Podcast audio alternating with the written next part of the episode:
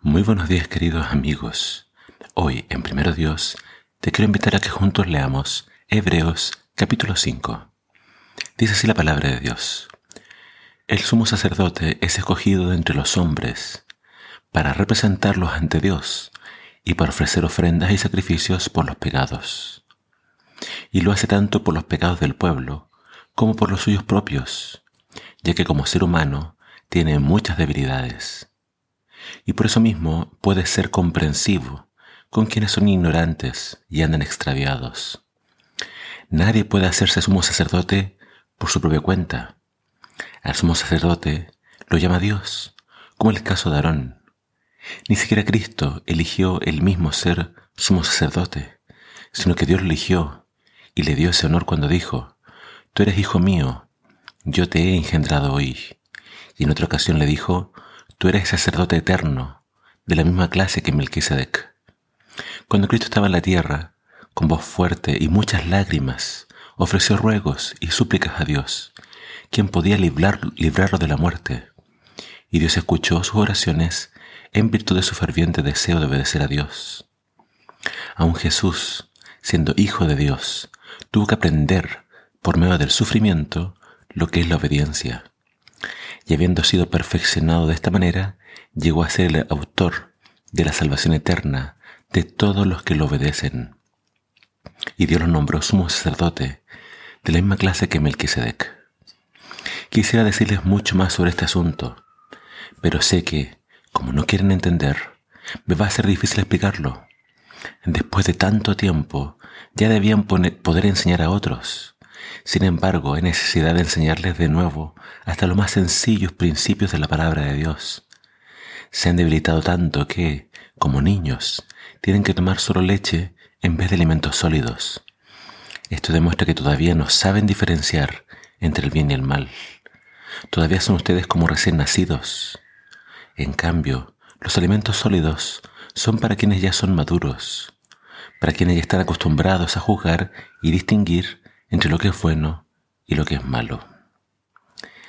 El autor de Hebreos sigue acá, obviamente, argumentando acerca de Cristo como nuestro sumo sacerdote.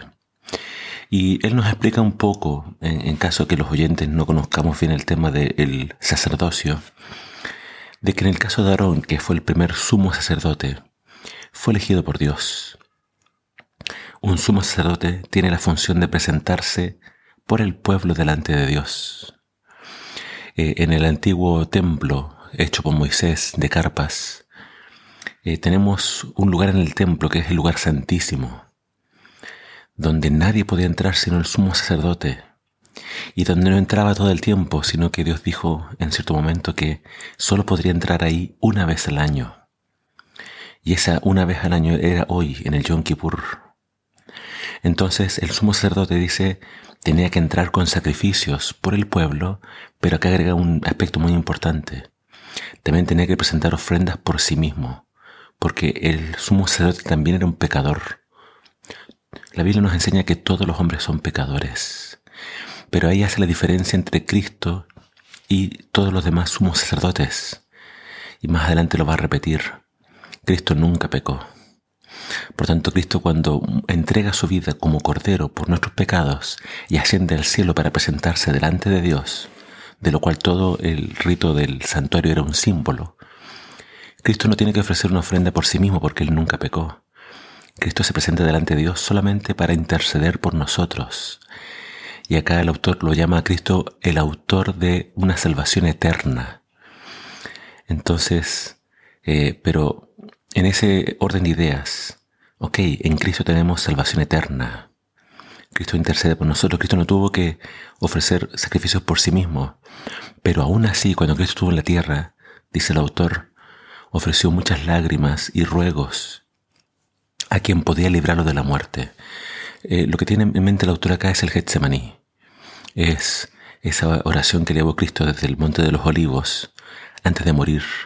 Y Jesús oraba y, en los evangelios dice que él decía, Padre, si es posible, pasa de mí esta copa, pero no se haga mi voluntad sino la tuya.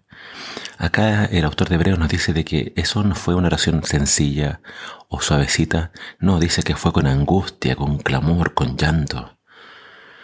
Eh, Jesús, la muerte era un tema muy difícil para él, porque e, él estaba cargando sobre sí el pecado de todos nosotros, se volvió pecado y se separó del Padre, cosa que nunca antes había ocurrido.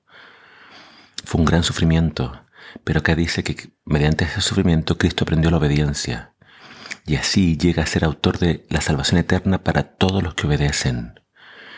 La salvación tiene que ver con fe en Jesús, en su sacrificio y en obediencia. Pero termina el autor hablándonos de que lamentablemente no todos nos hemos hecho aptos para escuchar. Y él dice, ustedes ya deberían ser maestros, pero todavía hay que enseñarles cosas básicas de la palabra de Dios. Que Dios nos ayude a crecer, que Dios nos ayude a distinguir entre el bien y el mal y obviamente a escoger el bien. Que Dios nos ayude a, poder enseñar a otros lo que aprendemos. Que haya un crecimiento en la vida espiritual y que cada día nos parezcamos más a Jesús. Que el Señor te bendiga.